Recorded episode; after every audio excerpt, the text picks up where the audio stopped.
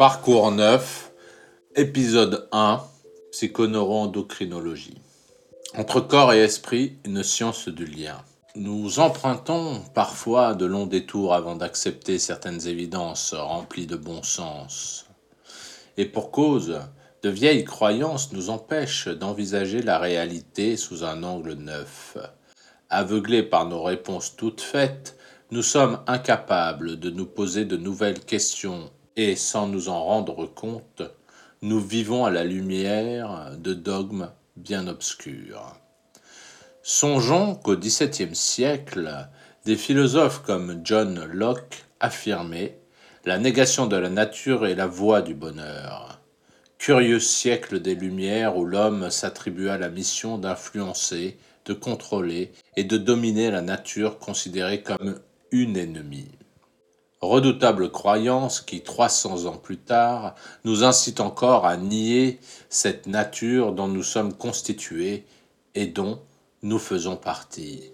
C'est pourtant grâce à cette posture en dehors du monde que la science occidentale a connu ses plus grands développements. Réduire la réalité à ses constituants les plus infimes a permis la description de nombreux mécanismes du vivant. Malheureusement, à force d'analyser les détails, le réductionnisme scientifique est privé de la vision globale nécessaire pour reconstituer l'ensemble du puzzle. La vie ne réside pas dans les molécules, mais dans les relations qui s'établissent entre elles, faisait remarquer Linus Pauling, lauréat des prix Nobel de chimie et de la paix.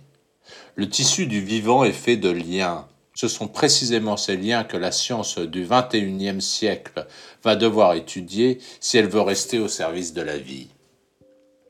Loin des concepts cartésiens ayant abouti à la séparation du corps et de l'esprit, notre expérience quotidienne nous offre la preuve de la relation constante qui s'établit entre nos pensées, nos croyances, les émotions suscitées par celles-ci et les réactions de notre corps.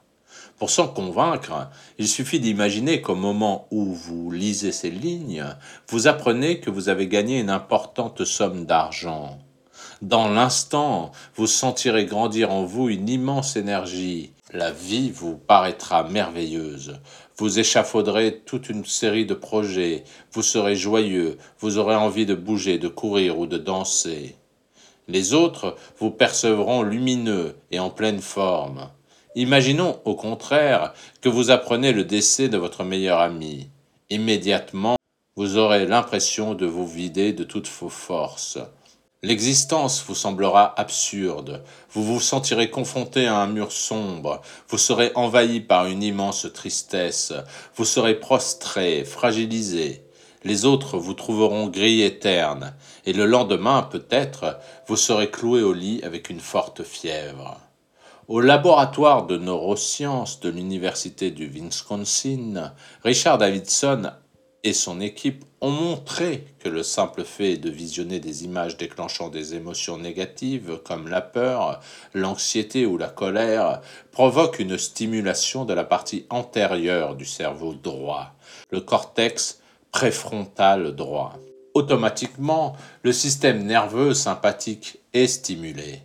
Celui-ci prépare notre réponse au stress. Il en résulte une augmentation de la production d'adrénaline et de cortisol par les glandes surrénales. Le corps mobilise son énergie, ses forces musculaires et ses défenses immunitaires pour réagir par la fuite ou le combat. Là, la démonstration est faite. Une pensée négative génère une émotion négative qui active le système nerveux du stress et met le corps en état d'alerte.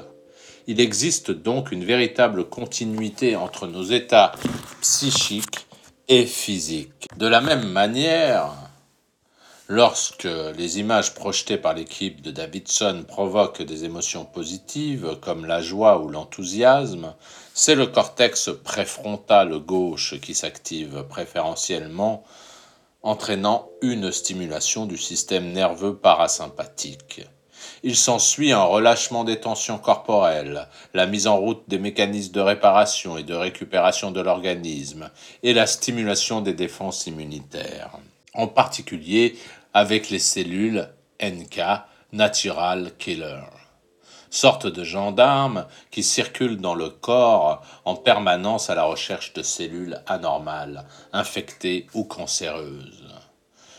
Un fait paraît évident.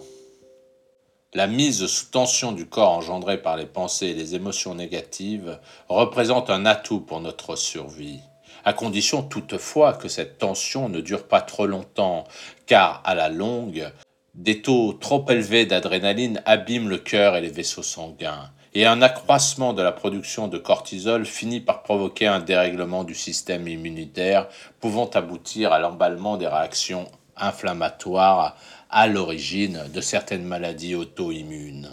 Sans compter que la mobilisation de l'énergie en vue, de la fuite ou du combat empêche toute une série de fonctionnements normaux du corps, et à terme fragilise l'organisme, le rendant plus sensible à la maladie.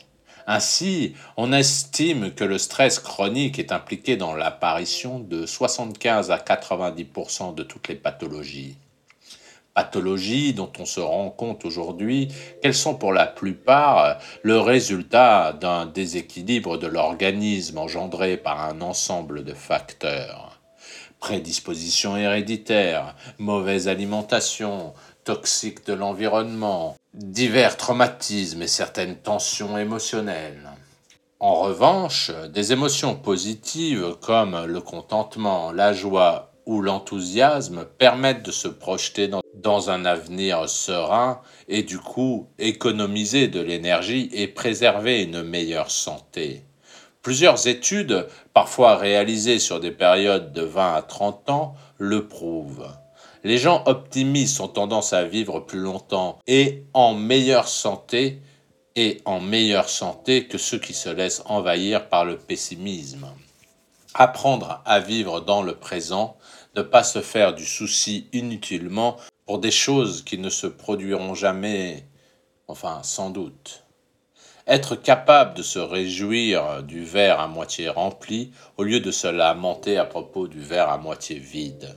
Ce sont les propositions du courant de la psychologie positive, actuellement encouragée par l'American Psychological Association, car la capacité de raisonner du cortex préfrontal, entre parenthèses en particulier le gauche, impliqué dans la gestion des émotions positives, permet de prendre le recul nécessaire et du coup d'éviter de sombrer dans le piège de l'anxiété, du stress et de l'épuisement physique.